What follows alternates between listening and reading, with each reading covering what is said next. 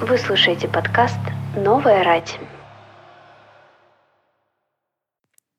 Всем привет, меня зовут Антон, мне 23 года, и это первый сезон подкаста «Новая рать». Это подкаст с молодыми и талантливыми людьми, которым есть что рассказать. Мы поговорим об их жизненном пути, проектах и взглядах на жизнь. Желаю вам приятного прослушивания. Друзья, добрый день. Сегодня у нас в гостях Петр Чудайкин. Мы записываем наш первый выпуск в офисе Яндекс Такси. И сегодня мы поговорим о том, как Петя запустил свою первую темную кухню, как он это сделал, как он получил свои первые заказы, как ему удается совмещать работу и бизнес в крупной IT-компании.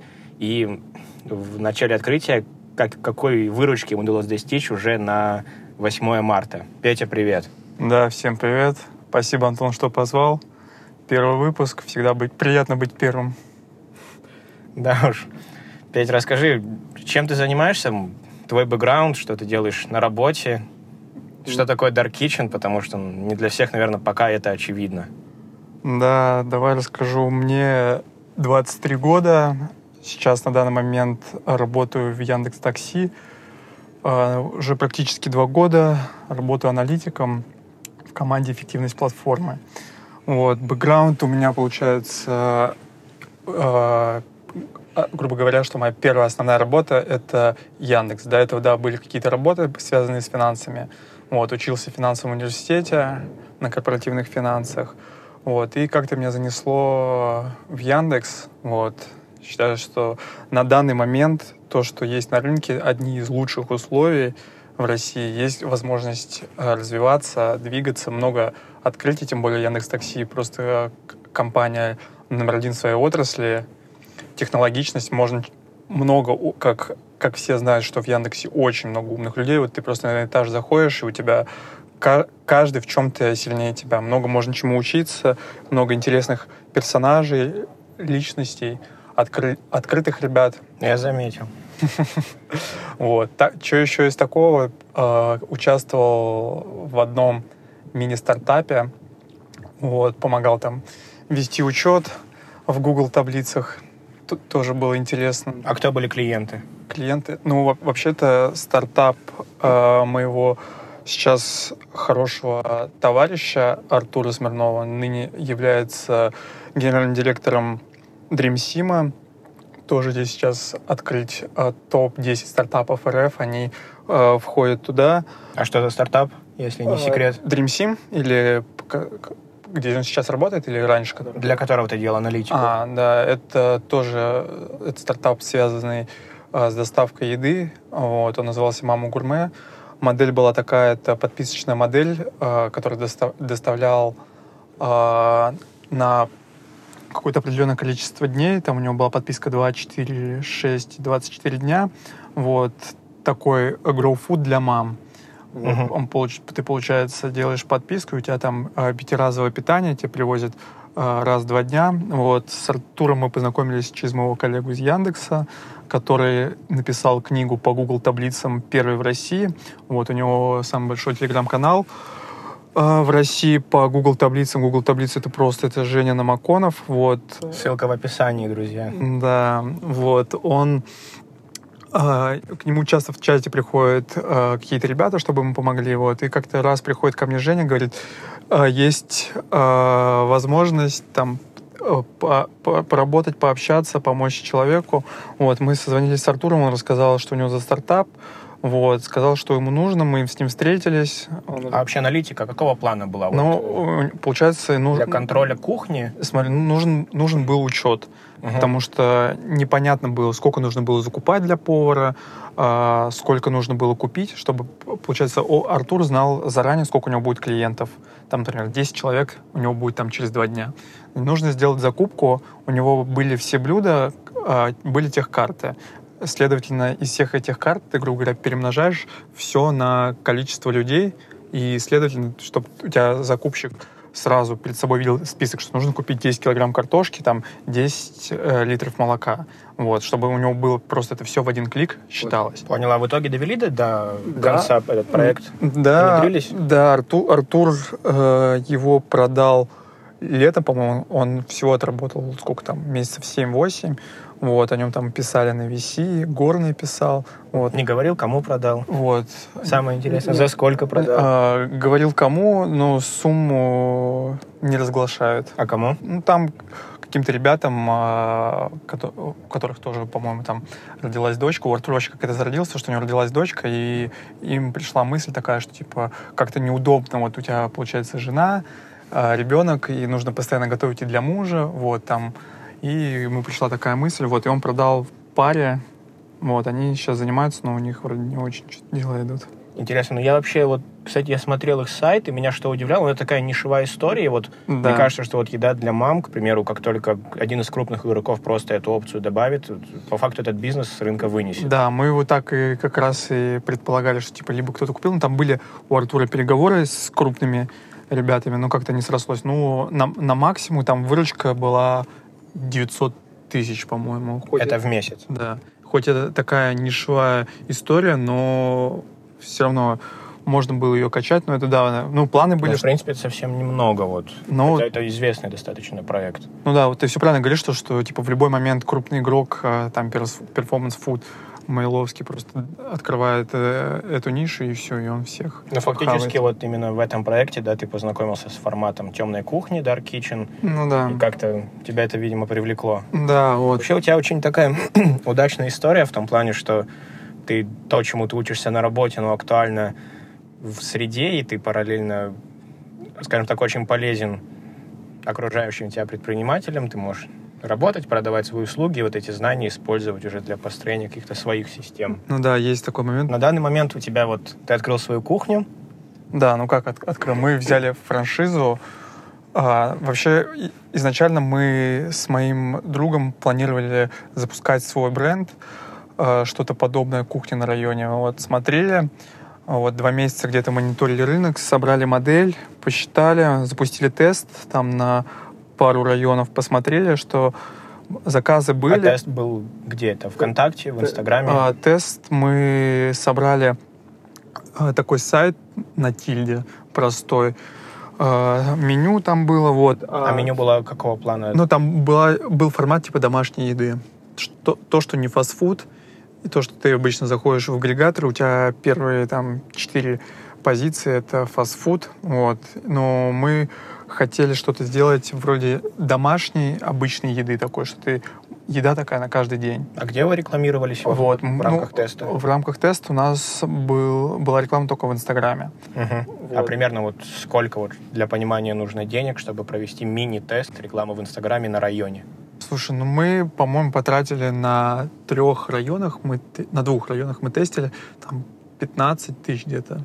15 тысяч рублей. А какие были районы? Это было Путилково и Медведково. Ну, Путилково — это Красногорск, Медведково — Москва. Ну, мы смотрели вообще по данным у, у Додо Пиццы, у них, э, ты заходишь на их сайт, у них вся открытая информация, ты можешь посмотреть любую пиццерию, типа ее статистику за неделю, сколько они делают выручки, какой средний чек, сколько заказов. Мы смотрели, у них вот как раз Путилково открылась там пиццерии в конце 2019 года, у них там было что-то 1200-1300 заказов. Но это очень-очень много для такого района. Там все застраивается, там все слишком плотно. Это в день. А, в неделю. В неделю. 1200. Да. Там получается, типа, ну, И это на одну пиццерию или в целом? на брать? одну. На одну, пиццерию вот в том районе, где мы планировали запускаться. Ну, фактически, да, это примерно там 150 заказов в Ну, там день. 150-200, да, у тебя получается в среднем. 150 пиц в день, да, при цене пиццы, пиццы 700 рублей, это неплохо. Вот. А вот после теста, вот, получается, вы его завершили. Вообще, как он прошел? Успешно? Но там было что-то в районе пяти, что ли, заказов, но мы особо там не форсили всю эту тему, просто посмотрели. Ну, люди, грубо говоря, no-name бренд все равно даже заказывали. Вот. Мы думали-думали, вот, и потом в один прекрасный момент вот, э, моему другу, он был на корпоративе, там пообщался со знакомыми, рассказал историю о том, чем он хочет заниматься, вот про наш тест, вот, и э, получилось так, что там одна знакомая знала Якова Менделеева, вот, основателя «Много лосося». Вот, и скинул контакты моему другу, вот, и он мне звонит, говорит, что у нас, типа, теперь есть возможность с ним пообщаться, узнать, что, как они там делают. Вот. На первой встрече меня не было, я там уезжал, Вот, и потом мне звонит друг, говорит, что вот, пообщались с ним, да, типа, прикольно они делают. У них там было 10, 10 по-моему, 10 да, точек. Вот, он говорит, предлагает франшизу взять, попробовать и э, посмотреть, как, как говорится, для нас обкататься, потому что у нас такого прям experience а не было большого. Вот. И в операционке посмотреть, как уже работающая модель. Вот. Потом я приехал в Москву, и повторно мы поехали к нему и уже решили, что будем брать у него франшизу, посмотрим, как это пойдет на дальнейшую перспективу. Петя, я просто смотрел информацию о акционерах э, много лосося и смотрел презентацию от Мейла для Сбербанка, и были пересекающиеся фамилии, может. И об этом ты расскажешь. Ничего себе, Антон, ты копнул. Да, там в акционерах у них есть фамилия Бедарев, все правильно ты заметил. И это все один и тот же человек, да, это SEO Сити Мобила. Все правильно, да, он... Но это круто, просто мне кажется, если вот такие люди верят э, в бизнес, который, ну, уж точно понимают, значит, в этом рынок есть. Ну, я, конечно, не могу отвечать за него, но, вероятно, если такие люди вкладывают, то они видят какие-то перспективы в этом рынке. Но рынок растущий, это правда. Типа, начиная с 2018 года а рынок агрегаторов очень сильно вырос. И мы сами видим, что в 2018 году образовалась Яндекс Еда. А вы почему решили все-таки отказаться от собственного бренда и вот сконцентрироваться на франшизе? А, первое то, что это no-name бренд, а, очень тяжело выходить, ну, нужна большая подушка. Вот. Финансовая подушка. Да, потому, потому что по идее, у тебя Dark Kitchen, ты практически любой его может открыть, а для того, чтобы у тебя именно там заказывали, нужен хороший маркетинг. Под все это ну, ну, нужны хорошие деньги. Вот. И плюс поддержка всего этого тоже стоит довольно-таки дорого, потому что ну, ты открываешься, тебя никто не знает, тебе нужно платить аренду, держать поваров, курьеров, если ты работаешь там не с агрегаторами, ну смотри, какой еще у тебя радиус доставки. И все это довольно-таки еще в маркетинг много нужно вкидываться, раскачивать эту историю. Вот. И мы э, и плюс мы сами еще в операционке не особо сильны, потому что вроде бы кажется все просто, но весь вот этот фудтех, все рестораны, там очень все завязано на операционке. Операционка — это там одно из самых сложней, сложнейших что есть. Вот. И мы решили попробовать э, свои силы, взять франшизу, где у тебя уже есть ребята, которые тебе могут подсказать. Есть у них там 10 точек, ты можешь съездить там в любое время, посмотреть, как это работает, тебе объяснят. Вот. И есть возможность э, спросить у экспертов, они тебе дадут совет, вот, и решили так. И плюс это намного дешевле, чем если бы мы запускались. Петя, вот эти 10 точек, это непосредственно их все точки или это точки других их франчайзи? Э, все их точки, мы их первая франшиза. Интересно. Им самим для них это тоже, да, новый опыт ну, продажи? Ну да, но там э, такая история была, то, что когда Яков запускался, э, там у него, получается, его товарищ, ну, точнее, его знакомый, э, взял у него франшизу, вот, и он потом его выкупил, вот, и они стали партнерами. И получается, ну, грубо говоря, мы их первые франчайзи. Как первым партнером вам сделали скидку? Ну, на взнос? Э, как сам это оцениваешь? Ну, там было все нормально. Все нормально? Все нормально было, да. То есть вы заплатили какую-то сумму за пользование брендом и потратились на постройку кухни? Ну, открытие кухни, ну да. И ребята вам предоставили все технологические карты, все меню. Ну да, у них, все у них, ну типа они используют Айка для всего, у них в Айка все меню есть, вот все тех карты, то, что как раз... Ну. Просто вот у меня есть опыт открытия мини-кофеин, э, именно в бизнес-центрах, и основываясь на своем опыте, я бы франшизу вот в этой отрасли не купил бы, я думаю, никогда. Возможно, в футехе это другая история за счет э, ну, более масштабного покрытия и узнаваемости бренда это по-другому. Ну вот, например, в бизнес-центре это для кофейни это не актуально совсем. И я вот всегда не понимал ребят, которые их покупают. Ну, кофе, кофекс-то берут и неплохо берут. Сейчас у них, правда, иск, там они своим, по-моему, э, основателям хотят паять. Но увидишь, кофекс хорошо идет. А кофекс — это скорее история не про бизнес-центры, а про крупные проходные места. Ну, ну в общем, согласен. не важно. Так, а ваша команда, вот с кем ты это делал? Вот я так понимаю, это ты, непосредственно твой друг, который познакомился с Яковом. Да. И это все? Александр Чинов, да. Он был изначально настроя, вот, но там произошла очень нехорошая ситуация, и по итогу нас осталось двое. Вот. Я знаю, что вы открылись примерно две недели назад, и когда, когда же эта ситуация успела произойти? Да, это веселая, конечно, история. Ну, на второй день э, э, один из участников... На второй день, друзья, так что... Да, да, тут дело такое еще. Особо ничего не почувствовали, только открылись, а уже второй день... Еще делить нечего. Да, уже возникают под это, истории какие-то, непонятки. Вот, ну... И остались вдвоем. Да, как-то пока сейчас вдвоем работаем. А примерно вот сколько, вот не считая того взноса, который вы заплатили за пользование брендом, вот э, в пользу много лосося, вот сколько денег нужно, чтобы открыть на районе, в Москве, темную кухню, чтобы осуществлять доставку блюд? Хотя бы пример. Ну, я правильно понимаю, что эта цифра в районе 1 миллиона рублей? Да, ну даже меньше, в зависимости от э, сколько квадратов, какое оборудование надо, вот. А где вы взяли деньги? Собственные сбережения. Которые отложили, пока работаете? Ну да. Ну хорошо, не у родителей. Ну да. А примерно офис сколько стоит у вас? Ну, не, офис, а кухня. Ну, там оборудование довольно... Не, именно много. аренда а, месяц. Аренда... Там у нас получится аренда 30 тысяч.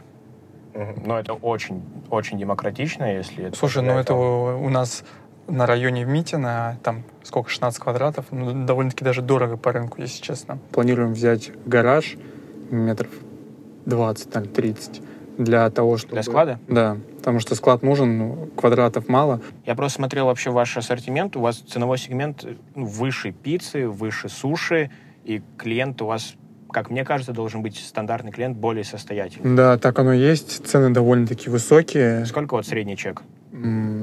По нашим последним а, продажам тысяча, пол, полторы тысячи. Полторы тысячи, а блюда вот это паке? Паке, суши, роллы, там супы всякие, том-ямы, уха. А сколько примерно вот за... Вот вы еще недавно совсем открылись, прошло вот буквально две недели. Э, сколько в среднем заказов в день? Вот даже берем 8 марта в том числе. Если брать с 8 марта, конечно, 8 марта это... Ну, не показатель. Да, x3 от всех заказов. Ну, в среднем это 15-20 заказов. То есть, на, а 8 марта было там порядка 60? Ну, чуть меньше. Чуть меньше. Угу. Так в раза в полтора. Понял. То есть выручка у вас дневная, ну, в районе там 30-40 тысяч рублей.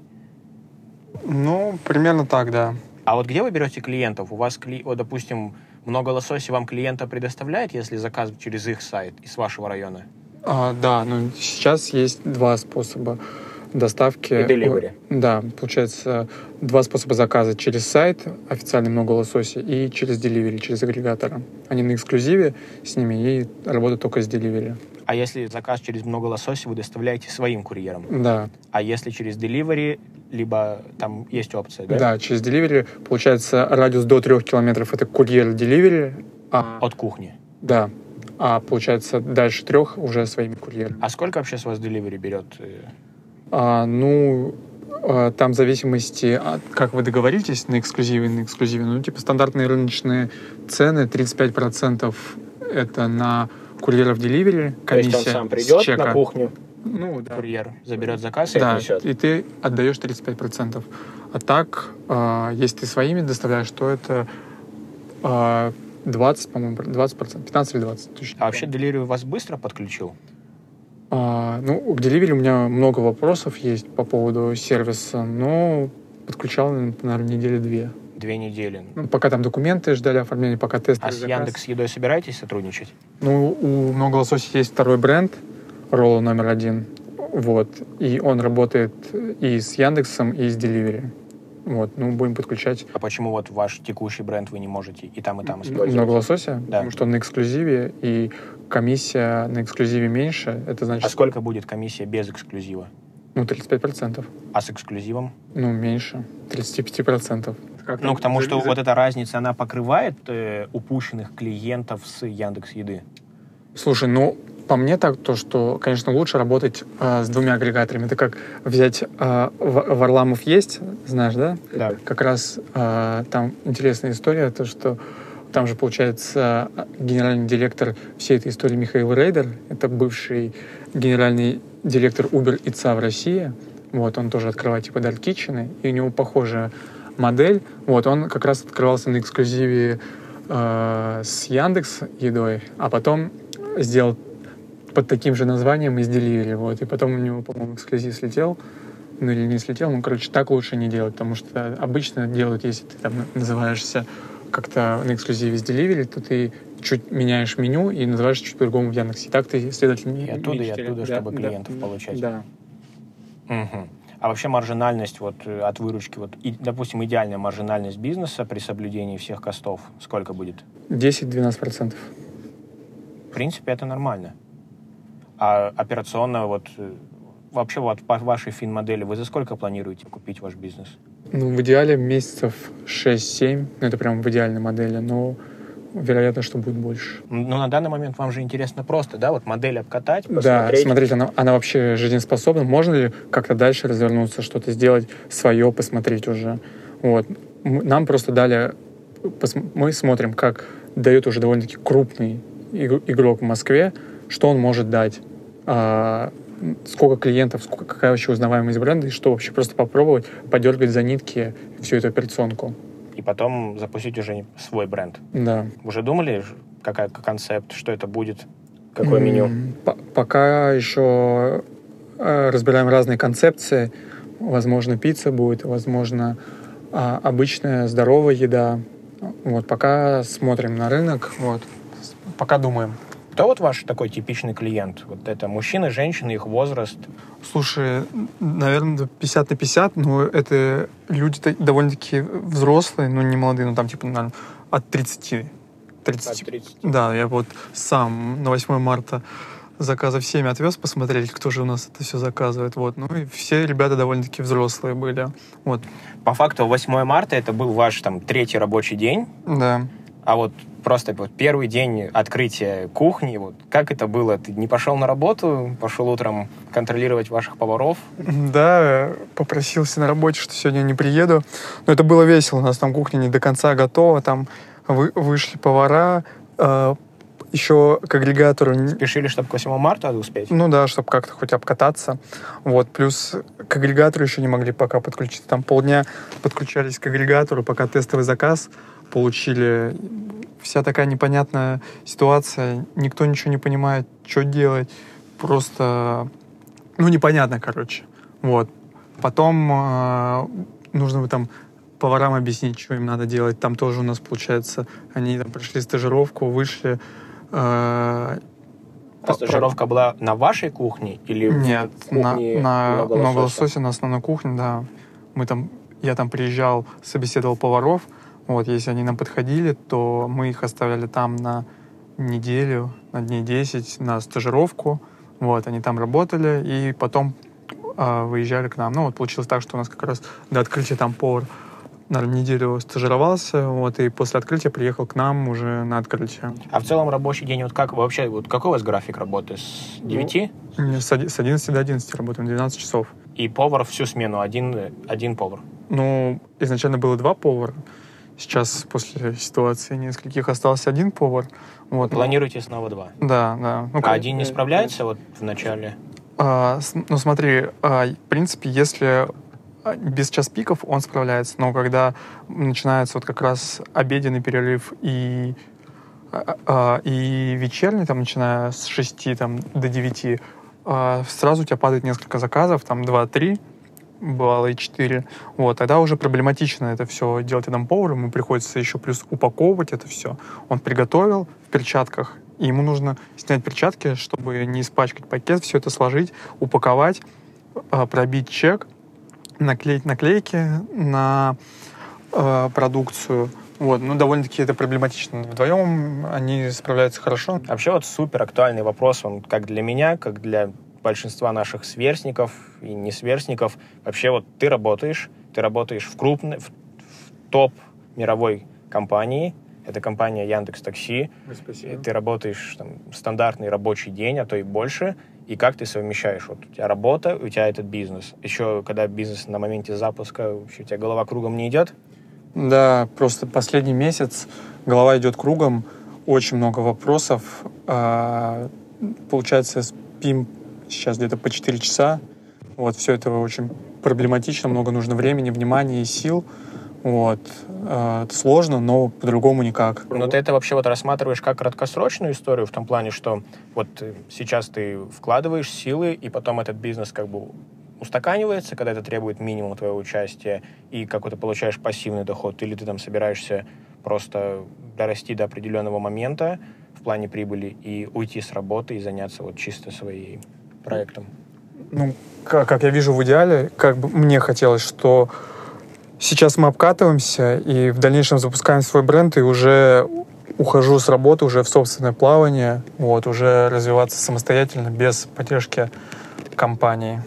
А ты бизнес как контролируешь? Фактически тебе там повара звонят в течение твоего рабочего дня, спрашивают У нас что-то? чат в Телеграме, плюс все заказы я в почте отслеживаю. Там есть какие-то вопросы, плюс курьеров через приложение отслеживаю, кто что доставил, не доставил. А, Delivery, у них эта фича такая есть, да, смотри, где курьер находится? Нет, это через приложение Айка. Ну, там и то нет контроля за курьером, просто я смотрю, падают ему заказы или не падают. А, и он уже сам пошел. Да, вот. Ну, мы хотим сделать так, что все цифровать, там камеру на кухню повесить, чтобы мы там, например, в один с кухни открывать, смотрим, 10.59, повара еще нет. Уже должен быть звонок, потому что у нас была уже казусная ситуация. Значит, после 8 марта а, сколько, два дня прошло, приходим, вот, в 11 часов, ни одного повара нету. Вот, падает заказ в 11.08, повара нету. Через 10 минут приходит повар, он только раздевается, падает второй заказ. Это какой рабочий день по счету был? Это был, получается, третий, пятый, пятый, по-моему, пятый рабочий день. Вот, повара уже все, расслабленные. Другой, второй повар приходит через 40 минут. Ну и как он пришел через 40 минут, у него сразу же закончился рабочий день. Ну, вообще правильно. Ну да, вот. И как-то сейчас один повар. А вот на данный момент вот твой день, у тебя вот прошло две недели с момента открытия, ты утром встал, ты едешь на кухню? Еду на, на кухню, да, смотрю, какая там обстановка, все ли у нас готово к открытию, там смотрю. А это время сколько? Но обычно я, если у меня есть время приезжать с утра на кухню, то это где-то 10 часов. Ну, типа, если мне надо срочно на работу, то я там приезжаю где-то в 9 часов посмотреть, там, все ли на месте. И на работе ты во сколько? Вот. Ну, на работе там 10-10.30. Угу. Вот, а так, типа, я при, приезжаю, там могу при, на работе приехать к двум часам, там отпроситься. Вот, приехал там я в 11, проверил всех поваров, курьеров на месте, все, кассу открыли мы, Айку запустили, все, заказы пошли, деливери посмотрели, стоп-листы проверили, все окей, все там, э, все на месте, можно А вечером уезжать. едешь? Да, конечно, вечером каждый день мы После с, работы. с Александром приезжаем, смотрим, что происходит, что с поварами, что с курьерами, что по заказам, проверяем кассу, как они там вообще работают в целом. А вот в 11 вечера уже, когда 11, вы закрывают повара сами кухню без вас, вы уже ушли? А, нет, ну не всегда. Типа, если нас нет на кухне, то повара сами закрывают кассу, потом. а, Ну, то есть вы там до самого позднего Да. вечера. А вообще рабочий опыт тебе вот в твоем бизнесе помогает? Ну, с точки зрения IT в дальнейшем должен будет помочь, потому что систему нужно выстраивать, но пока это типа супер новый опыт, потому что это операционка на 80%, от которой зависит. Вот.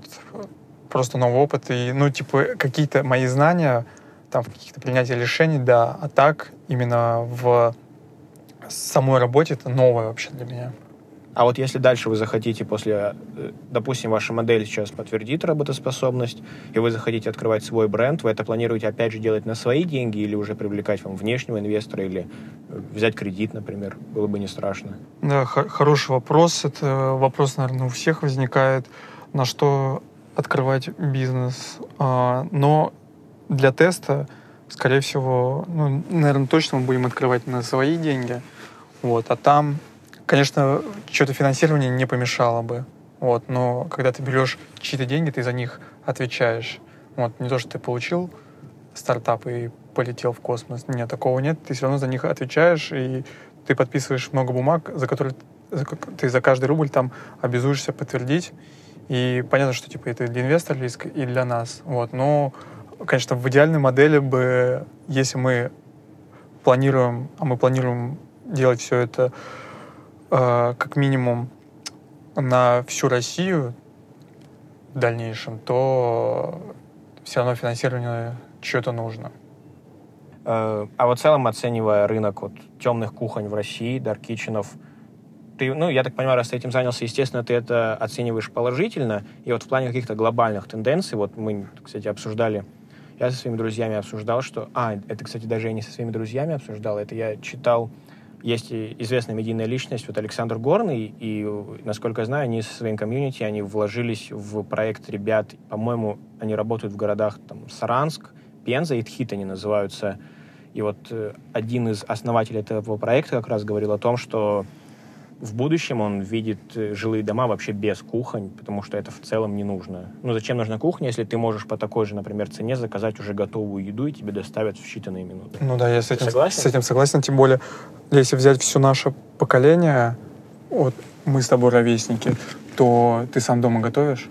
Последнее время, да, ну, 80% времени я не готовлю, только завтрак могу. Вот, ну, практически у всех так, особенно кто живет в мегаполисах, нет времени вообще готовить. Легче заказать, проще, все в нормальном качестве придут, и не тратишь время. Практически никто не готовит, и я считаю, что такая тенденция будет продолжаться, и это все уйдет на аутсорс, на кухне, на dark kitchen вот такие, то, что люди уже будут переходить на питание именно э, аутсорсинговое. Но фактически сегментация да, должна вырасти, то есть должно появиться, например, питание для малышей, ну, да. Потому что, как правило, им мамочки молодые все-таки любят готовить именно. Да, ну, ну, ну просто с детьми все намного сложнее, потому что каждая мама не доверяет никому своего ребенка, она готовит сама, она знает лучше. Вот. Но если появится такая компания, которая будет именно заниматься детским питанием, которой будут люди верить, то у нее большое будущее. Понял.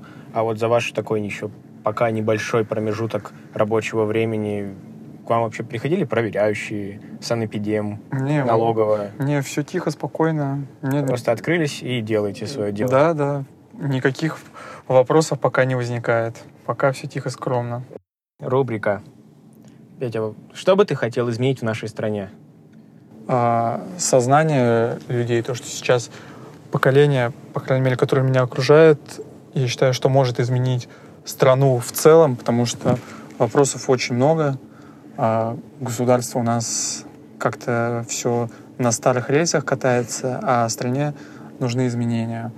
Вот. Верю в новое поколение, что оно сможет это сделать. Даже вот запуская такие подкасты, Антон, как ты, а, ты транслируешь на своих а, там, друзей, знакомых что-то новое, что, ребят, что можно там делать бизнес, как-то развиваться, двигаться.